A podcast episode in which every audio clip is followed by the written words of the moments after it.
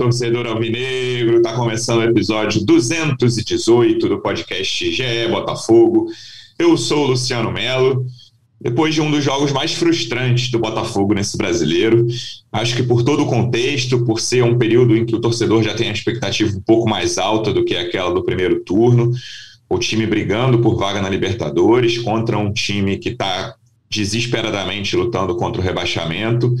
O Botafogo faz um bom primeiro tempo, empilha chances, uma delas, a melhor delas, cai no principal atacante do time. Ele desperdiça e aí o time sai atrás e faz um segundo tempo horroroso. Podia ter perdido demais até do Cuiabá ali naquela reta final. Complica, né? A situação pela briga por esse G8. Ainda existe chance, sem dúvida alguma. Teve um empate que foi bom entre São Paulo e Atlético Mineiro mas era uma rodada para o Botafogo colar, para o Botafogo entrar nesse grupo, e a coisa não aconteceu como a torcida imaginava, 2 a 0 para o Cuiabá. Vamos falar desse jogo e do que vem pela frente. Eu estou recebendo aqui um dos repórteres que cobrem o dia a dia do Botafogo no GE. Estava lá no Newton Santos ontem, a gente está gravando aqui na manhã de quarta. Como é que você está, Davi Barros? Seja bem-vindo. Fala, Luciana, torcedor Vinegra.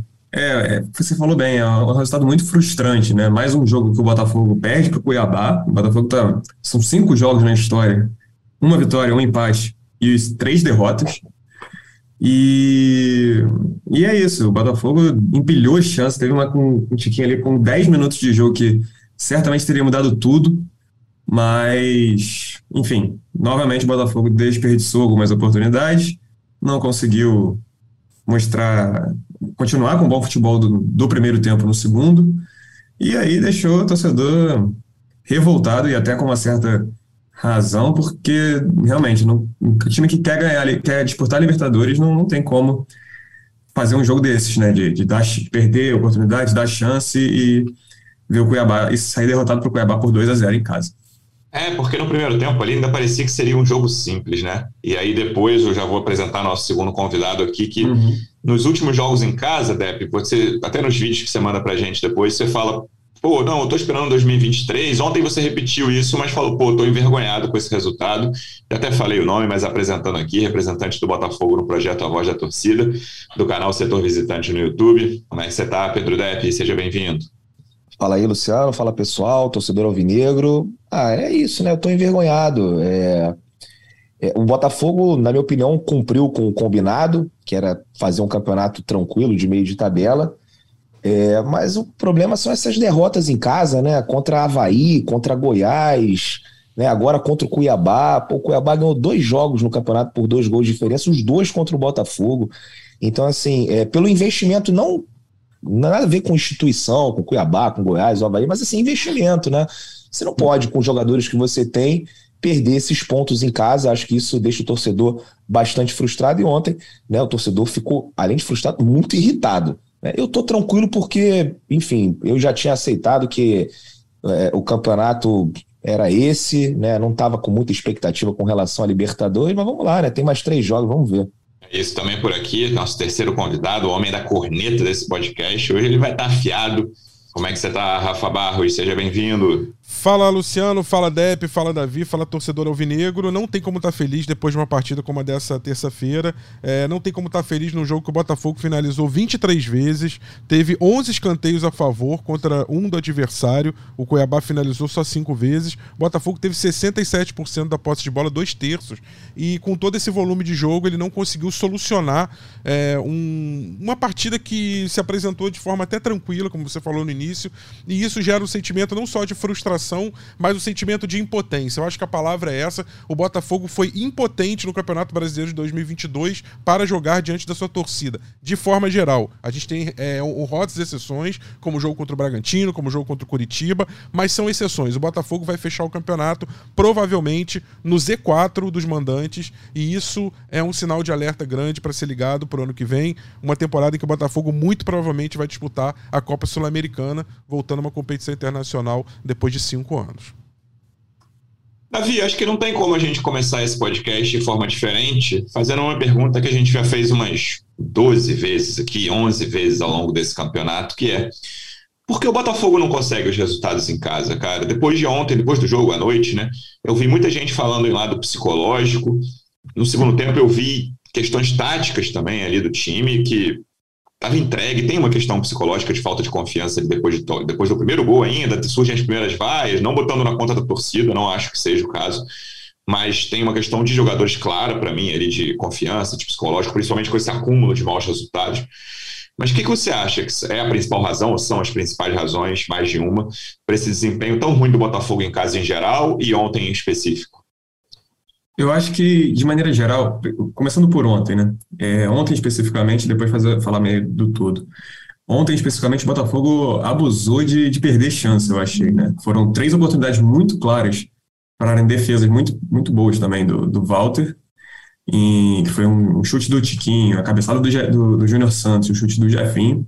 Então, assim, isso tudo antes do, dos 30 minutos, eu acho, do, do primeiro tempo. Então, ali já poderia estar 3 a 0 e, e aí, conforme essas, essas oportunidades, essas chances não, não se concluíram em gol, o time do Botafogo também não conseguiu ficar tranquilo para, não, vamos aqui fazer o nosso jogo, no momento esse, esse gol sai, essa bola vai entrar. E aí saiu o gol do Havaí, do Havaí, perdão, saiu o gol do, do Cuiabá, foi num ótimo contra-ataque também ali, o Davidson deu um passe perfeito na, na ponta, enfim. E, e aí, entre o, esse primeiro gol e o segundo gol do Cuiabá, foram sete minutos ali no restante do primeiro tempo e dez do, do início do segundo. E ali o Botafogo me pareceu um pouco querendo já, talvez, pô, não, peraí, talvez esse gol não saia assim, não vai ser tão fácil. E, e no segundo aí mesmo, o time se desandou. o Lucas Fernandes eu achei que não entrou bem, por exemplo, é, mas acho, acredito que a gente vai falar de substituições mais para frente. E, e aí acho que de maneira geral, o time do Botafogo ele está acostumado a pegar enfrentar em casa adversários que jogam mais fechados, né? Até começou assim, o, Botafogo estava mais tava amassando mesmo o time do Cuiabá, só que o Cuiabá não ficou retrancado, não foi aquele jogo, por exemplo, contra o Goiás, que, que o Goiás ficou bem defensivo e queria só contra-ataque mesmo, apesar do primeiro gol do Cuiabá ter saído em contra-ataque. E aí o Botafogo tem tido isso, foi até uma, uma explicação do, do Luiz Castro, se não me engano, após o jogo contra o Internacional, que ele falou dessa dificuldade do time de jogar em casa, realmente mas que era possivelmente por causa dessa questão de espaço, de o time tem pouco espaço para jogar e aí é mais difícil, enfim. Enquanto quando joga fora, normalmente tem essa questão, tem mais espaço porque o time da casa sai mais para o jogo. E aí, eu acho que foi isso. Eu acho que nesse jogo específico contra o Cuiabá, faltou tranquilidade mesmo para resolver as jogadas, para ter paciência. Pra... E aí, como a torcida já estava impaciente também, o time também foi ficando mais impaciente, querendo resolver, querendo tentar é, fazer logo o gol. E, de uma maneira geral, eu acho que é isso, do, da dificuldade e de querer também mostrar que, que tem, que consegue, né? consegue vencer, então vamos lá, vamos para frente, vamos para cima. Então eu, eu, vejo um pouco dessa forma, sabe? É, fizeram a mesma pergunta para o Luiz Castro ontem, né? E aí ele ficou mais no jogo de ontem e ele responde de forma bem objetiva, né? Focando o jogo de hoje, a razão foi a incapacidade de transformar em gol as quatro oportunidades claras que tivemos. O Davi comentou sobre o jogo contra o Goiás, Depp. Eu achei até que o Cuiabá teve uma postura defensiva também, menos defensiva que a do Goiás. Mas a principal diferença, na minha visão, é que o Cuiabá defende pior o Goiás, né? Então, o Botafogo tinha espaço, claro que tem mérito do Botafogo nisso também, na criação de chances, mas o Cuiabá não tem um grande sistema defensivo, longe disso até. O Botafogo teve alguma tranquilidade para criar de, algum, de várias formas diferentes, né? O lance do Tiquinho, por exemplo, é um erro individual, ele mérito do Júnior Santos, mas um erro de saída de bola do Marlon do Cuiabá, que a bola sobra limpa para o Tiquinho na cara do goleiro. Tem jogada de troca de passes, a chance do Jefinho é uma jogada construída. Então o Botafogo tinha alguma facilidade de entrar na, na defesa do Cuiabá. O Botafogo jogava bem, tinha volume, e não era aquele volume improdutivo. São ótimos, sei lá, 30 primeiros minutos ali do primeiro tempo, e aí aos 40 sai o gol do Cuiabá e a coisa desmonta. Então, para quem estava ali, né, e eu sempre costumo te perguntar, principalmente nos jogos em casa, o clima do estádio, é, é o pior jogo, o pior tipo de jogo é esse disparado, na minha opinião, cara, que é o jogo que com 15, 20 do primeiro tempo está se desenhando um jogo relativamente tranquilo. Claro que o torcedor nunca pensa, né, pô, esse jogo vai ser fácil, isso nunca passa pela cabeça de ninguém. Passa pelos mais otimistas, mas acho que são exceções. E aí a coisa vai entrando em queda livre, a coisa vai dando errado, vai perdendo chance, aí outro time vai lá e faz o gol. Mas aquela sensação do primeiro tempo era de algo muito controlado que rapidamente saiu do controle. E essa tem sido a, a nossa história, né?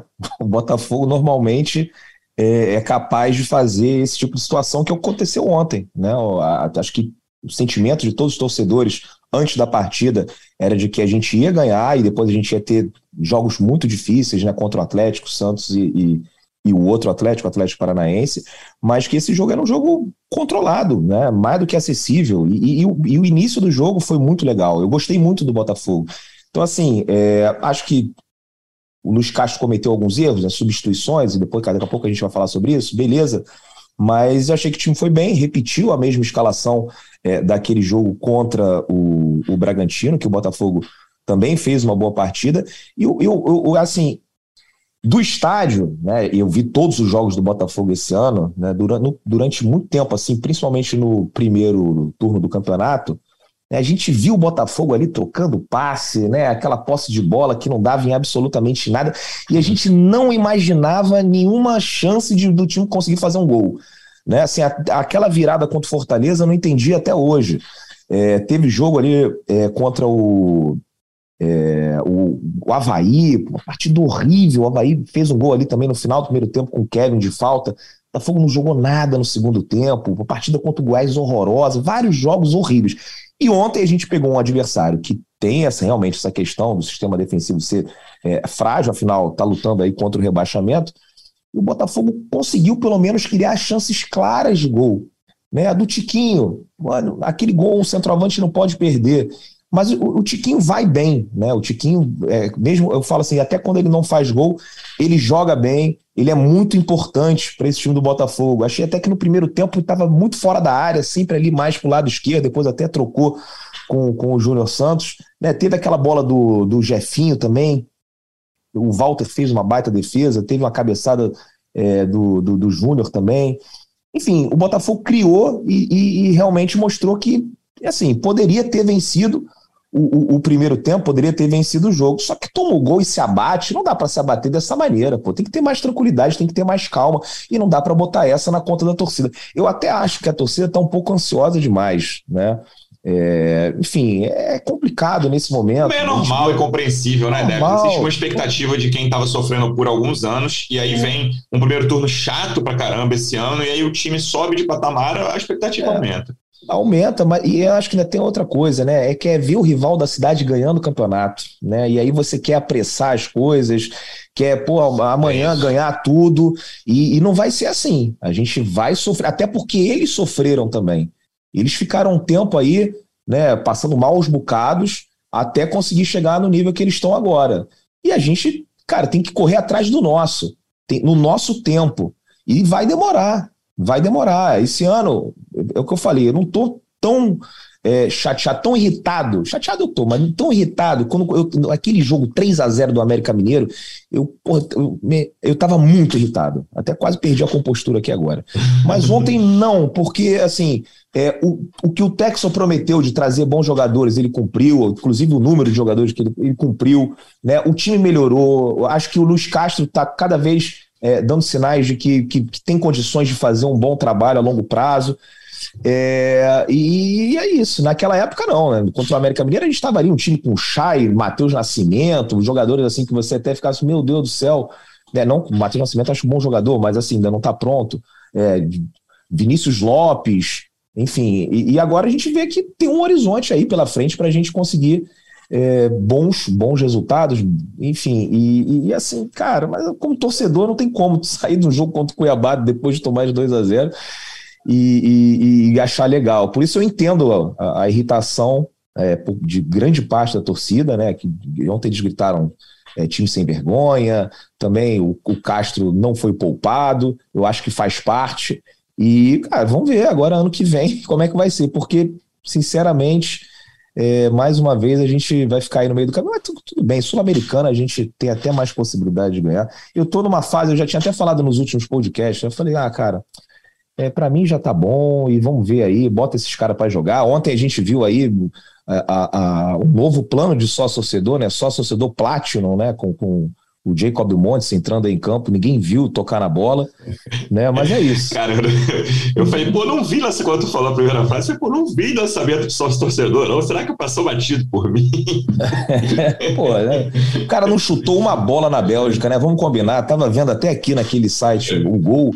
Pô, o cara jogou naquele o Aslan de Beveren, e aí no Molenbeek nem jogava, no, nesse Aslan de Beveren era reserva, aí pô, o Castro coloca ele ontem para jogar e tá de brincadeira também, né? Mas tudo bem. Tem que botar para jogar agora que é para ver que, que não tem condição e no ano que vem a gente traz outros jogadores. Queria pegar a carona nessa, numa fala do, do Depp rapidinho, que ele falou do Tiquinho, e eu achei que ontem nem o Tiquinho foi bem. É, nem ele, e ele, mesmo nas derrotas, ele vinha bem, mesmo quando não fazia gol é, dava espaço, fazia pivô, não sei o quê. E ontem eu achei ele um pouco apagado. Além desse lance ali do, dos 10 minutos de, do primeiro tempo, eu achei ele muito, sei lá, apagado no jogo. O time do Botafogo como um todo eu tive essa impressão. Por mais que tenha feito um, um primeiro tempo coletivamente muito bom, as chances foram do Júnior Santos, do Jefinho e do Tiquinho. Três dos quatro atacantes, o Vitor Saia errou novamente um contra-ataque ali, desperdiçou um contra-ataque. E, e eu achei até que o, o, Gabriel Pires, e aí eu acredito que eu seja execrado aqui por Rafael Barros e Pedro Fonseca, o Depp, mas que eu, eu não achei que o primeiro tempo dele foi de, tão, de todo ruim, não. Ele deu a, bola para o Jefinho, por exemplo, ele conseguiu, na minha concepção, ali, dar uma, uma dinâmica para o meio de campo do Botafogo, e que eu achei até as vaias do, da maneira que foi, do, com, com o som que estava ali no, no Newton Santos, eu achei exagerado também. E... A torcida já pegou birra, né? Do... Exato, eu acho que é por aí. Mesma coisa com. Eu fico na dúvida se, se gosta do Júnior Santos, se não gostam do Júnior Santos, enfim. Eu acho que é mais ou menos por aí também. Porque é isso, já, já vem uma mágoa antiga do, do que estava rolando nos outros jogos. Mas é isso, eu não achei que ontem, por exemplo, ele jogou tão mal. Mas eu achei isso do Tiquinho que ele estava sumido, apagado mesmo, e além, obviamente, do Jacob Montes do, do plano Platinum. Platinum. Eu vou fazer o upgrade. Vou, vou, vou. Perguntar quanto é a mensalidade desse plano. é, eu vou fazer um intensivo de academia e aí no ano que vem eu volto para jogar o Carioca. Ô, Luciano, deixa eu só. É, é que eu acho que assim, a gente tem de analisar muitas coisas do ponto de vista individual. É claro que o Tiquinho não fez uma boa partida individualmente. Talvez tenha feito a pior partida dele com a camisa do Botafogo, não sei se é exagero falar isso, porque não só pelo gol que ele perdeu, que é decisivo aos 10 minutos do primeiro tempo, mas a, própria movimentação dele foi infrutífera. E aí eu quero chegar no ponto que é muito mais tático, muito mais coletivo. Por mais que você fale, ah, o Botafogo criou chance, ele produziu. Ele produziu porque ele fez um volume grande de, de imposição no ataque, porque ele marcou saída de bola, ele fez uma marcação alta, como ele tinha feito com o Bragantino. Mas se você olhar estritamente assim, posicionamento, função dentro de campo, esse 4-4-2 do Botafogo, ele é um 4-4-2 totalmente torto, porque normalmente você tem os dois homens de criação do, do 4-4-2, né? Geralmente são dois volantes e dois meias mais avançados, ou pelo menos um meia bem colado no ataque e um, um pouquinho ali no, na terceira posição. E o Botafogo tinha esses dois meias falsos muito abertos. E isso obrigava o, o Tiquinho ou o Júnior Santos a sair para fazer um falso meia. Então, na verdade, o Tiquinho ele foi muito mais um falso 10 do que é propriamente um verdadeiro ou um falso 9. E isso tira muito da principal característica dele, por mais que ele tenha um bom domínio, faça score bem, faça um bom pivô, mas quando ele fica longe da área, a gente perde o que o Tiquinho tem de melhor, que é a letalidade dele. Por mais... Ah, mas ele perdeu um lance que não podia ter perdido, concordo. Acho que ali foi uma jogada individual, por causa. Até porque foi um erro individual também do Cuiabá. Mas a gente não viu o Tiquinho receber uma bola limpa ali é, no, no, comando de ataque, como centroavante, que é a posição Verdade. dele, para ele conseguir criar uma chance real. Claro que o Walter foi muito bem, o chute do, do, do, do Jefinho é impressionante, porque quando você vê pela câmera lateral, pela câmera 1, você jura que foi em cima dele e depois a câmera de trás mostra que o Jefinho chutou no ângulo. E o Walter é, sustentou a mão direita e fez uma defesa inacreditável. Para mim, uma defesa assim, das melhores você, do, do, Campeonato Brasileiro. Assim, por, e por mais que você olhando de lado não pareça, quando você olha o ângulo de trás é impressionante. E outras chances que o Botafogo perdeu, como eu falei aqui, é, 23 chances criadas, mas efetivamente 5 só no gol. Então, assim, alguma coisa, houve um descompasso tático também, não foi só técnico, não, não foi só individual. E, e, e esse descompasso tático, ele, ele piorou ainda mais no segundo tempo. Ele tenta corrigir isso, botando o Lucas Fernandes, que seria um, um meia cerebral para centralizar, e tirando o Vitor Sá. Só que logo na prática não, não, não funciona, porque o Botafogo toma um gol logo no início do segundo tempo. E aí o, o, o Castro ele vai muito mal, porque ele começa a se perder em substituições, quase que para dar mais satisfação à torcida do que propriamente. Eu tive essa impressão, tá? Principalmente com a troca do Daniel. Depois eu acho que a gente tinha que falar sobre isso, porque eu acho que é um. É, é, eu sempre elogiei muito assim. Eu falo, cara, eu quero analisar o Castro não só como um cara de beira de campo, eu quero analisar ele como um manager, como um gestor de grupo, como um gestor de elenco, um cara que vai muito além disso, um professor, como ele é colocado. Hum, e por isso eu acho que ele foi muito mal naquela gestão do que ele fez com o Daniel. É, eu acho que assim, depois a gente pode chegar nesse ponto, mas eu só quero adiantar vamos lá, isso. Vamos, vamos agora a esse ponto. Explica por que, que você achou que ele foi mal. Ele foi mal. Olha, eu, eu vou dar uma, assim, só uma, uma, temperatura de como que ele foi mal. Assim que o Daniel sai pela lateral oposta, dois jogadores do Cuiabá vão falar com ele, vão consolar o Daniel. Isso é uma uhum. coisa muito rara no futebol de você ver. O Davidson vai consolar e mais um jogador que me foge o nome aqui do Cuiabá vai consolar o Daniel. O Daniel sai chateado, claro, com a atuação. Ele não, não teve uma atuação maravilhosa. O primeiro gol do Cuiabá é, é um contra-ataque muito rápido, mais ali nas costas dele. O lance, acho que da cabeçada ele não tem culpa. Foi uma, uma bola ah, em cima e, do, do Adriel. Esse primeiro gol aí é mais Jefinho é, e Tietê, né? Sim, sim. O Jefinho mais não, não combate, mais do que o é. Daniel. E, e, eu acho que assim, a torcida pegou no pé dele um pouco excessivo ali, talvez. Só para contextualizar, Rafa, ele e o Gabriel Pires saíram logo depois do segundo gol, né? Justo. Do Cuiabá. Isso. O gol sai aos sete e eles foram substituídos aos, substituídos, substituídos aos nove do segundo tempo ali o Rafael no Daniel Borges e isso. o Jacob no Gabriel Pitt. E os dois vinham sendo bem vaiados, né? O bem Daniel vaiados, Borges isso. e o Gabriel Pitt. Exatamente, vaias individuais, quando pega na bola e tudo. E acho que um cara que é um professor, que é um gestor de elenco, muito mais do que um, um boleiro ali na, na, beira do campo, um, um, tiozão ali, um técnico mais boleirão, um cara que, pô, ele, ele quer gerir um elenco, ele tá ali para isso. É, eu acho complicado ele fazer o que ele fez, assim. Se ele quer substituir o Daniel, dá um tempinho, dá cinco minutos ali, espera, tá, acalmar, a bola ficar um pouco pro outro lado, sair um pouco do canto dele, para não ficar caracterizado que ele tá trocando ali e tá jogando o cara aos leões. Então, assim, é, como é que fica o clima depois do vestiário? Como é que fica o clima no dia a dia depois dos treinos? Eu sei que o torcedor que eu vi vai, vai lá na rede social e fala, porra, mas o objetivo do cara não é. Ele não tem que jogar pra torcida dar satisfação, não dar satisfação. O objetivo do cara é melhorar o time. Mas ele é um cara que. É, é, é ele tem uma experiência, uma vivência no futebol suficiente para saber que determinadas sutilezas você pode perder um vestiário por causa disso. E isso a história do futebol mostra. Então, assim, eu acho que faltou até esse cuidado. É, não só substituições acabaram não sendo positivas, porque o banco do Botafogo está curto, a gente já falou sobre isso, mas acho que houve uma má gestão especificamente dessa situação do Daniel Borges também no jogo, e isso também ajudou a, a, a desmontar psicologicamente o time no segundo tempo. E tem essa questão do Daniel Borges, Davi, seguindo aí essa linha que o Rafa citou. A gente já falou algumas vezes dele aqui, a gente ficou muito tempo sem falar porque ele estava machucado, né? Mas nos últimos episódios a gente falou várias vezes sobre o Daniel Borges, em outros lugares também, né? Que é um jogador correto ali. E, na minha opinião, na média, um pouquinho acima da média dos laterais direitos que atuam no Brasil, sabe? Que é uma média baixa, né? Talvez seja a posição mais. Enfim, com menos bons jogadores no Brasil atualmente, há alguns anos já. Você vê quase toda a seleção do brasileiro aí tem o Fagner há 10 anos lá, melhor lateral direito do Brasileirão, Fagner. É quase uma peça fixa nas seleções do Brasileirão, porque você tem dificuldade de encontrar outros jogadores nessa posição. E é um jogador que, cara, nessa reta final, a gente tá vendo como o Rafael tá jogando, sabe? Não tem, não tá rolando. A gente falou várias vezes de Rafael pro ano que vem, Saravia é a mesma coisa, não tá rolando. Acho que Saravia nem ano que vem vai rolar. Então, assim, é o que tem. E é um jogador que, assim, eu não tô criticando, assim, criticando várias torcidas aí, eu não teria vaiado naquele momento, mas, cara, isso é uma coisa que eu aprendi com futebol, é, cara, a última coisa que pode acontecer é você ficar reclamando. Ah, beleza, às vezes você vai ao goleiro com cinco minutos do primeiro tempo. Bom, você está diminuindo a chance de vitória do teu time. Né? Na minha opinião, tem isso. É, quando, mas ali com 2 a 0 já, e vai alguns jogadores, principalmente o Gabriel, começou no 1, no 1 a 0 ainda. Com 2 a 0 no início do segundo tempo, a tua chance de vitória não é das maiores e talvez diminua mais um pouquinho com você vaiando dois jogadores incessantemente. Mas eu queria me concentrar nessa parte que o Rafa citou da postura do Luiz Castro. Assim. Tecnicamente, é um acréscimo o Rafael no lugar do Daniel? Eu acho que é indiscutível, né? Que o Rafael é um jogador tecnicamente melhor do que, o, do que o Daniel Borges. Mas em termos de organização, em termos de estrutura, até defensivamente, eu prefiro hoje, hoje, 2 de novembro, feriado de 2022, hoje eu prefiro o Daniel Borges. Então, eu fiquei surpreso também. O Gabriel Pires eu já imaginava, porque com o Gabriel Pires você consegue mudar o, o, time estruturalmente. Claro que o Jacob não é essa peça na minha visão também. Eu não gostei das substituições do Luiz Castro. Mas nesse, nesse ponto da, da gestão do elenco também me chamou a atenção a, a saída do, do, do, Daniel Borges tão cedo, logo depois do segundo gol do Cuiabá, para o Rafael, que a gente mais ou menos sabe o que vai entregar e dificilmente vai mudar alguma coisa num jogo. A entrada do Rafael no lugar do jogador que estava sendo bastante vaiado pela torcida. É, em relação à substituição do Daniel pelo Rafael, eu, eu, confesso que eu não entendi muito bem, assim.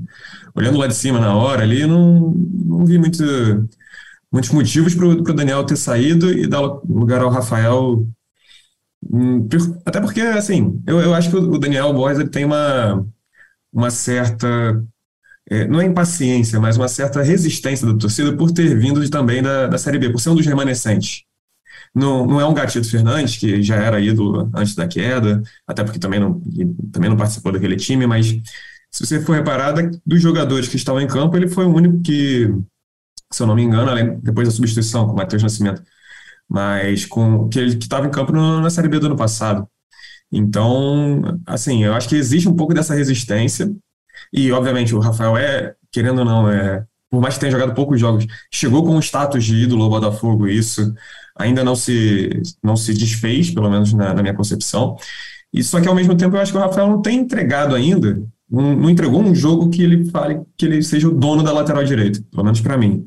Eu acho que o melhor jogo dele foi até no, na estreia desse ano, que foi contra o Boa Vista, que ele até começou como lateral, ainda com o Anderson Moreira, até começou como lateral, mas chegou a jogar um pouco mais avançado de volante ali, um pouco, que ele disse que gosta de jogar, e de repente pode até ser uma saída.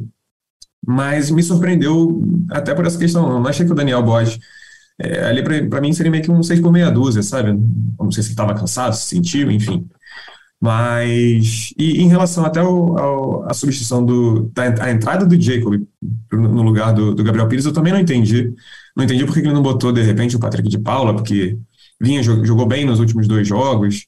E, enfim, são questões ali que, que eu não consegui entender muito bem, mas que é isso, agora já foi também, e, enfim, resta a gente discutir e analisar também. O, eu vejo um pouco por isso, eu não, não consegui entender muito bem essa questão do, do Daniel mesmo, da saída do Daniel e a entrada do Rafael. É, eu vi bastante gente falando das substituições, Depp, e fazia um tempinho que o Luiz Castro não era apupado no Newton Santos, digamos assim, que aconteceu algumas vezes ali ao longo do primeiro turno. E ontem você até diz no vídeo ali que você mandou que não era a maioria, mas deu para pegar um. Isso. O vídeo, obviamente, gravado depois do apito final, mas já na reta final, ali, 40 e pouco, na transmissão, eu, tava, eu vi o jogo pela TV, dava para identificar. Também não era uma coisa maciça, mas dava para identificar esses xingamentos que ontem voltaram a acontecer. É, já, já não acontecia há muito tempo, né? É, acho que principalmente depois daquela entrevista que o John Texor deu para os influenciadores do clube, né, falando que não ia demitir o Luiz Castro, que ele era sócio dele no projeto, que ele ia continuar por muito tempo no Botafogo, né? Ou pelo menos até o final do contrato. Então acho que ali o torcedor falou: bom, não vamos gastar energia é, xingando ou pedindo para sair um cara que não vai ser demitido, porque agora o contexto é diferente, né? Agora a gente tem um dono, uma pessoa que decide e que não vai é, mudar de ideia por conta de pressão da torcida, até porque, enfim, ele sente isso pouco, né? Pode sentir até nas redes sociais, mas é só ele simplesmente não entrar nas redes sociais que não vai sentir absolutamente nada porque ele não mora aqui no Brasil. E, e ontem, é, assim, no vídeo, né, é, dá para ver claramente que existem xingamentos, que a torcida xinga o, o Luiz Castro, mas que é uma parte pequena. É, e acho que também faz parte do jogo, né? Que assim, esse é o, o, jeito que o brasileiro tem de torcer, de se manifestar dentro do estádio. Né? O Luiz Castro, até no, no primeiro momento, é, não entendeu isso muito bem, está acostumado com os lenços brancos lá em Portugal. É, o maior protesto que tem lá é isso, né? É isso os lenços brancos, né? Pô, lá o, eu, eu fui a muitos jogos, né? Pô, morei em Portugal durante muito tempo, os jogos do Braga, a, a, torcida chama o juiz de gatuno, né? Gatuno, gatuno. Você imagina só como é que é diferente, né? E, e assim, ele sentiu, acho até essa, é, enfim, é falta de respeito, educação, mas enfim, que é uma postura que o brasileiro tem e vai ter aí para sempre mesmo, faz parte da cultura, sem querer dizer se está certo, se está errado, mas é, acho que ontem foi merecido. Né? E, e, o Luiz Castro tem muito disso. Né? De repente, do nada, Diego Gonçalves entrou. Aí falou, Diego Gonçalves? Aí ontem, Luiz Henrique. Aí no, no outro jogo, o Patrick de Paula entra. Aí depois não entra mais. Então a gente fica até meio perdido. Mas eu cheguei até a falar aqui né, que para mim, essa época do ano era para fazer isso mesmo. Bota os caras, bota o jogador, bota o Matheus, bota o Jacob é, Montes, tem que bota ver. os caras, tem que ver. Porque eu acho que muitos. Com quem você vai contar jogadores... também, né? Pro ano que vem. Exato. Assim, vale pagar 20 milhões no Júnior Santos? Vale pagar é, não sei quantos no, no Gabriel Pires? Talvez não. Né? Vale no Lucas Fernandes? Talvez também não. Né? Então, assim, é, é bom para o Castro ver com quem ele pode contar para a gente ter bons jogadores, mas assim, bons jogadores de verdade, né? Para auxiliarem, né? O Tiquinho, o Marçal, o Cuesta, o Adrielson, que acho que é isso aí, o, o Eduardo, que infelizmente se machucou também, fez falta no jogo de ontem, né? tem, tem feito é, muita falta, não tem um substituto para ele. Então, para a gente ver com quem a gente pode contar, ah, mas ainda tem chance de Libertadores. É, mas é o que tem aí, vamos ver, vamos ver o que, que e vai acontecer. E sabe que dado curioso aí, Depp, Davi, Luciano e, e o torcedor alvinegro. Foram sete jogos do Luiz Castro contra técnicos portugueses nesse Campeonato Brasileiro. Ele perdeu seis. Ele só ganhou do Flamengo do Paulo Souza. Ele perdeu do Palmeiras do Abel Ferreira nos dois turnos. Ele perdeu do Vitor do Vitor nos dois turnos também do, do, do Corinthians. Ele perdeu do Antônio é, as duas partidas para o Cuiabá também. Então ele tem aí essa, essa estatística de sete derrotas para é, de seis derrotas de sete jogos para técnicos portugueses, né? Então, assim, é, é só minimamente curioso, né? Isso. Verdade, não tinha me atentado a isso, não. O que o Depp está falando de ver jogadores, Rafa, eu acho que se aplica essencialmente, especialmente, no setor ofensivo, porque eu lembro até, acho que foi o Depp que falou a última vez que eu perguntei assim, pô, que, quais, quais vocês acham que são as posições prioritárias para reforços? Aí ele falou assim, camisa 10 do nível Tiquinho, assim, sabe? É o cara que chegue para subir o degrau do time. E cada vez mais esses caras das pontas, o Botafogo contratou muita gente para as pontas, né? É, talvez seja o, o, menor aproveitamento, assim, percentual de contratações que vieram, contratações que deram certo sobre as contratações que vieram para aquela posição em 2022 no Botafogo. Acho que as pontas são o menor aproveitamento, né? Ontem o Vitor Sá, que era um cara que gerou expectativa naquele início, ele desperdiçou um contra-ataque de forma assim assim, muito óbvio, assim, ele tomou uma decisão muito errada, foi bem mal ali no lance ainda no primeiro tempo também, mais uma das chances criadas, ainda que não, essa não tenha sido finalizada, né, mas mais uma das ótimas chances que o Botafogo teve no primeiro tempo foi desperdiçada por ele, e o Jefinho é um cara que né, tem grandes jogos, já falei aqui que entre expectativa e realidade ele foi a melhor coisa desse ano, né, porque a expectativa era muito baixa, mas eu, eu acho que a gente vai terminar, e tá, faltam três jogos só, né, a gente vai terminar o ano pensando em, cara, se o Botafogo quiser brigar lá no alto, e, e 23 é um ano para o Botafogo, na minha opinião, ficar entre os cinco primeiros do brasileiro, acho que tem, tem, sabe, a expectativa da torcida é essa, vamos ver o que, que vai acontecer, talvez chegar numa semifinal, numa final de Copa do Brasil, semifinal, final de Sul-Americana, se for Sul-Americana mesmo. A expectativa da torcida é, cara, precisa contratar três caras para essas posições, sabe? Um meia muito bom e talvez dois pontas titulares. Eu passei boa parte do ano aqui achando que pelo menos um ponta titular o Botafogo ia ter para 23, mas eu tô chegando ao fim da temporada achando que, cara, se quiser brigar lá em cima mesmo, talvez tenha que contratar dois pontas além desse meia, e o Eduardo seria aquele cara de segundo homem ali. É, eu acho é, que. Eu gente... não sei se, o, se um, um meia talvez seja tão necessário, visto que o Eduardo tem feito essa função um pouco mais adiantado. E eu acho que o Castro também não costuma jogar com aquele 10 clássico, né? O, e eu lembro disso, gente falando que, que nos treinos ele, era, ele prefere mais um meio-campista geral, assim, né? E aí o que eu acho, de repente, no meio de campo ali, o que poderia ser um, esse segundo homem de meio campo, ou então, de repente, como o Luciano falou, né? Recuando um pouco o Eduardo, e aí, de repente, tendo um cara um pouco mais avançado. E aí, mas eu vejo isso, que, que também é, seria lateral direito, um cara para o meio de campo, para essa segunda ou terceira posição ali, e pelo menos um ponta, né? É, eu acredito que o Botafogo tente nesse, nessa próxima janela é que, que, começa a se avizinhar. É quando você faz a montagem de elenco, é, você tem duas situações. Eu acho que o Botafogo ainda tem que passar uma primeira prateleira, que é a prateleira da carência.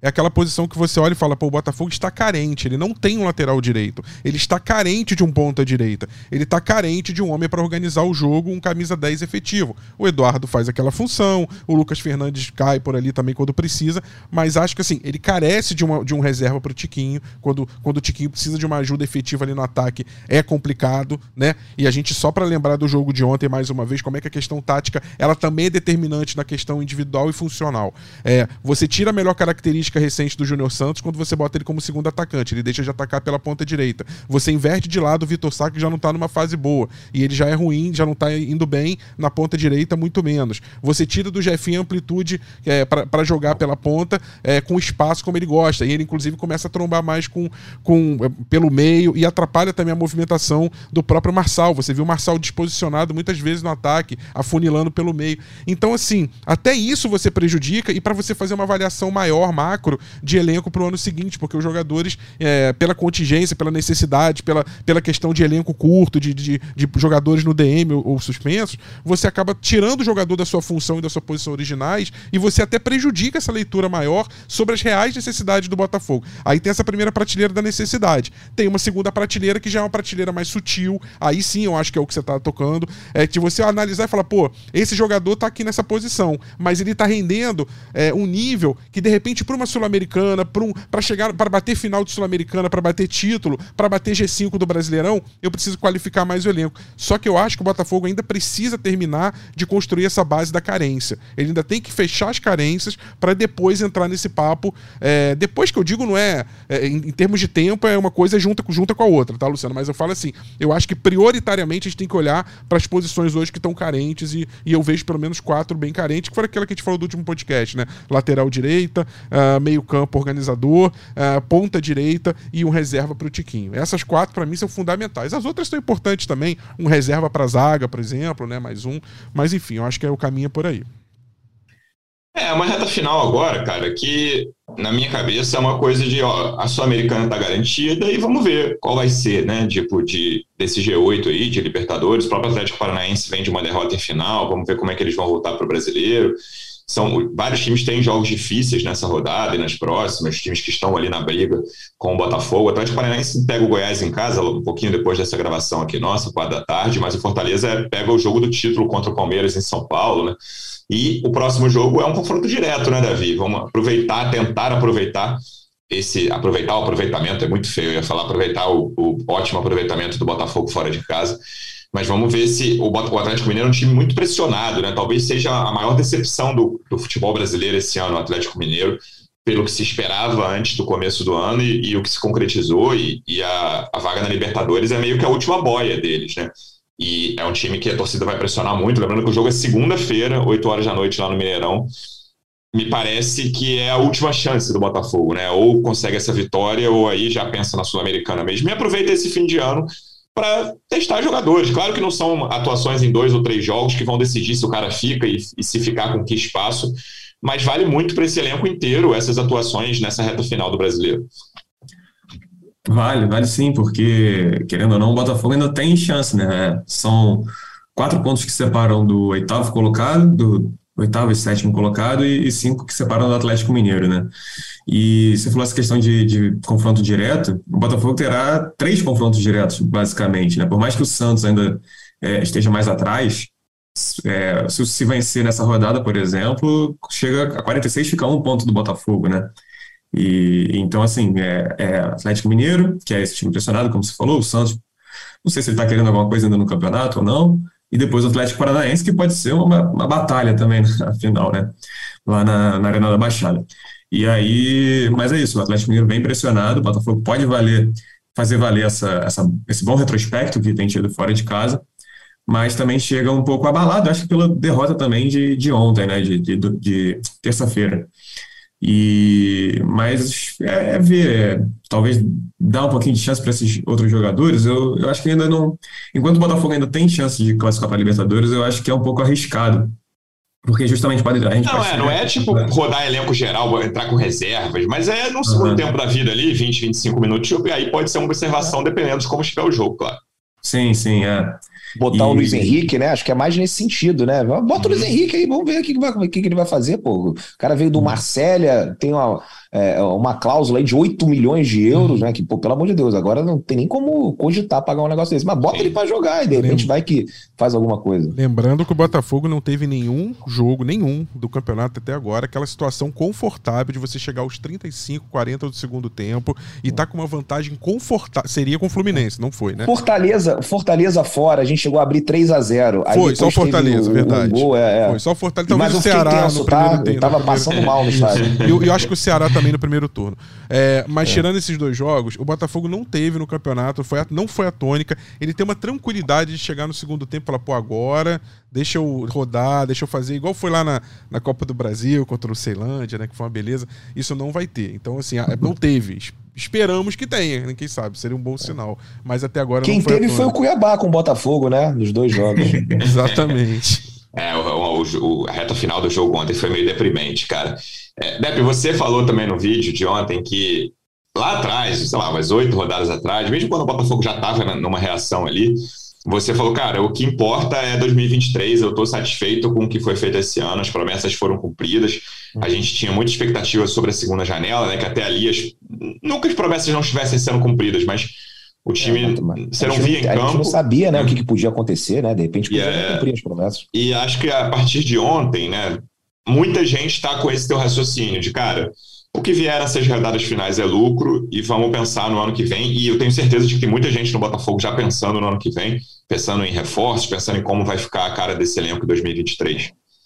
É, não, eu acho que a maioria entende, acho que quase todo mundo entende, né, essa questão do, do processo. Agora, é óbvio que depois de uma partida como a de ontem, o torcedor vai ficar irritado, ele vai ficar irritado pelo menos aí umas 48 horas e depois, na sexta-feira, ele volta, né, a, a, ser mais, enfim, sensato, né, na, na, na maneira como ele é, tem essa proximidade com o clube. Eu acho que é, foi, o que prometeram para a gente foi cumprido. Acho que 2023 talvez ainda não seja o nosso ano. Né? Eu acho que a gente vai ter que subir um degrau de cada vez e, e jogar uma Libertadores, né? se classificar, se tiver G8 de novo, aí pelo amor de Deus também, né? Esse ano a gente até entende, porque o, o primeiro turno a gente jogou com times que, pelo amor de Deus, mas no ano que vem, se abrir G8, a gente tem a obrigação de, de e tem a obrigação também de chegar longe numa, numa Sul-Americana. Porque também não é, ah, vamos aceitar qualquer coisa a partir não. de agora, porque pelo menos. E a Sul-Americana tem muito time ruim, é, cara, muito. Muito. Então, assim, esse ano, beleza. Ano que vem, o nível de exigência aumenta. 2024 aumenta ainda mais. E a gente quer ver esse time brigando por título, porque não é possível a gente ficar aí 30 anos sem conquistar um campeonato decente. Ah, ganhou o Carioca. Ah, legal. No, no dia é maneiro, mas não, não, vale nada. Ninguém mais se importa. Os times começam o campeonato jogando com time B. Então, assim, o torcedor quer pelo menos uma Sul-Americana, quer pelo menos uma Copa do Brasil. Né? A gente sabe que o brasileiro é muito difícil, porque você tem que ter um elenco é, realmente muito encorpado, você tem que ter, né, é, enfim, muita estrutura, tem que ter tempo de trabalho também. Você não consegue ganhar o Campeonato Brasileiro assim do nada, é muito difícil isso acontecer. Mas acho que é possível, né? Você conseguir uma, uma Libertadores, até Libertadores, acho mais fácil que o brasileiro, né? Você conseguir uma Copa do Brasil, você conseguir né, uma Sul-Americana, o Botafogo tem que ganhar algum título nesses próximos dois, três anos, no máximo. Né? Então a gente vai exigir ainda mais do nosso time a partir do ano que vem, muito mais do que o Caio. Não vai ter tanta passada de pano como, de pano como teve esse ano, né? Para ele, para o John Texel, para o Mazuco. A gente entendeu todo esse contexto do ano de 2022, né? A janela, pô, o, o Texel assumiu o clube no susto né? Muito difícil você também conseguir né, seduzir jogadores, porque ainda não, os caras ainda não sabem direito o que está acontecendo no Botafogo. Então, assim, a partir do ano que vem, acho que as coisas vão se facilitar. A partir de 2024, acho que mais ainda, 2025 mais ainda. Agora, o torcedor tem pressa, né? E quanto mais rápido isso acontecer, acho que é, vai ser melhor. E o torcedor, desculpa, mas a gente vai ter que ter aquela, aquela palavra, né, Luciano, que eu já estou falando aqui, acho que já tem uns 20 anos, né? Paciência. Desde, desde que você entrou no podcast, Botafogo Série B e tal, o Deb está no podcast Paciência. desde o início do Brasileirão da Série B do ano passado. Ele usa a palavra paciência bastante. Uma nuvem de palavras, uma nuvem de palavras aqui do podcast seria do Botafogo e Pô, paciência. paciência no DEP é aquele é. centralizado grandão, assim, da, da, da nuvem de palavras. E o processo, né? O processo também. É. O torcedor não aguenta mais o processo, mas tudo Ô, bem. Rafa, se... Claro que eu vou fazer essa pergunta de novo quando acabar, mas só para tomar uma temperatura hoje. Hoje, 2 de novembro, qual é a sua nota de 0 a 10 para a temporada do Botafogo? Com tudo que. E aí pode explicar, com tudo que você viu de bom, que você viu de ruim. O que, que você acha? Como foi o Botafogo 2022 até agora, na sua opinião? Bom, então, vou fazer uma análise bem objetiva. Para mim, a nota do Botafogo na temporada é nota 5. Se você analisar a tabela do Campeonato Brasileiro, ele ocupa a décima posição, exatamente a metade da tabela. Ele tem 13 vitórias, 14 derrotas, exatamente uma proporção quase que de 1 para 1 e 8 empates. Fez 36 gols e tomou 40, ou seja, até o saldo é praticamente igual. É, não quer dizer que o Botafogo teve uma campanha irregular, não. Quer dizer que ele foi irregular, mas dentro da, da somatória da irregularidade dele, a média é 5. Ele passa de ano tá? Ele passa raspando de ano. Uh, mas assim, a gente vê uma evolução do Botafogo no ano, do início do ano para o fim, então isso é um ponto positivo. Mas o Botafogo é, frustrou muito o torcedor com a campanha em casa. É, foi uma campanha abaixo do, do, do aceitável, eu diria até. Uh, em compensação, fora de casa, foi, uma, foi a melhor campanha da história nos pontos corridos do Botafogo. Então, assim. Ô, Rafa, você acha que, é, falando sobre a sua nota, o 5, eu daria um a mais, eu daria 6, mas tá. vamos lá. Você acha que de repente você não daria mais um pontinho se tivesse. Eu tava pensando em 5,5 antes de vocês falarem. Se tivesse trocado, assim, ó, ganhou do Havaí em casa, ganhou do Goiás em casa, claro. ganhou do Cuiabá em casa, mas aí perdeu do Internacional, aquele jogo que é, começou ali com pênalti, expulsão, Sim. perdeu pro São Paulo no Morumbi, perdeu pro Flamengo lá em Brasília. Talvez a, a nota não ia ser um pontinho é, é, é, a mais assim para o Botafogo, porque eu acho que então. isso que tem irritado mais essa, essa, essa campanha fraquíssima dentro de casa, isso. porque a pontuação, né, o seu campeonato, pelo que prometeram, acho que está aí nota 6, né? Mas enfim, também é um, é um, pontinho só a mais. É, não, mas é isso, é o peso, né? A gente fazia aquela na época da escola, assim, tinha o, o teste e a prova. O teste tinha peso 1 e a prova tinha peso 2. Às vezes você tirava uma nota mal ruim na prova, como ela tinha peso 2, a nota, a tua nota baixava. Então acho que o Botafogo perder em casa é, tem peso 2. Então acho que assim. É, e no Campeonato Carioca não dá muito para tirar, era um outro grupo, eu vou até abonar essa parte. Mas até no Carioca, ele chega numa semifinal, é o que se espera, o mínimo dele ali, uh, e perde no detalhe pro Fluminense. Então, assim, a temporada como toda, a Copa do Brasil, um pouco frustrante, a forma como foi eliminada pelo América Mineiro. Uh, mas acho que assim é isso, é, é média. É na média, 5, porque. Agora, ah, Rafael, mas aí se o Botafogo conseguir uma arrancada agora nesses três jogos e se classificar para pré-Libertadores, se ele pegar um nono lugar, mesmo sem classificar e for para Sul-Americana, tá bom, aí eu dou esse pontinho que tá faltando. Veremos então o que, que, vai acontecer nessa reta final. A gente vai voltar na terça-feira, porque o jogo é segunda noite, Atlético Mineiro e Botafogo no Mineirão. Davi, obrigado mais uma vez pela presença e até a próxima. Valeu, Luciano, Dep, Rafa, até a próxima. Eu estou só um pouco preocupado para saber como é que o Dep vai chegar em Belo Horizonte. Quer dizer, preocupado com as outras pessoas, na verdade, né? E o Dep é. Mas tem bloqueio aéreo também? Eles estão bloqueando os aéreos agora? Não, olha, eu vou já ver uma completa em pouco tempo que eu achei uma promoção, né? E consegui comprar, porque eu estava no, no, meu planejamento eu ia de ônibus, mas graças a Deus eu consegui comprar esse avião aí. Aí sim, deu sorte. Pedro Depp é fura bloqueio. Vai com as vou organizadas. Com vou com a né? caravana é isso, da As, as organizadas estão furando bloqueios pelo Brasil inteiro. Torcer para até segunda-feira já está normalizado e todo mundo ter o direito de vir. Depp, obrigado mais uma vez pela presença e até a próxima. Nada, obrigado vocês. Sempre bom bater esse papo aqui. Já tô até um pouco mais tranquilo, porque ontem estava realmente muito triste, mas valeu, Luciano, Rafa, Davi, torcedor Alvinegro. Tamo junto, a gente dá volta para falar de mais três jogos nesse campeonato. É isso, Rafa, obrigado mais uma vez pela presença e até a próxima. Valeu, Luciano, valeu, Davi, valeu, Depp, valeu, torcedor alvinegro, pelo direito de ir e vir também da bola até a rede adversária, que o Botafogo consiga furar os bloqueios das zagas rivais também. É isso, torcedor alvinegro. Obrigado mais uma vez pela audiência. Até a próxima. Um abraço. Partiu, louco, Abreu! Bateu! Gol!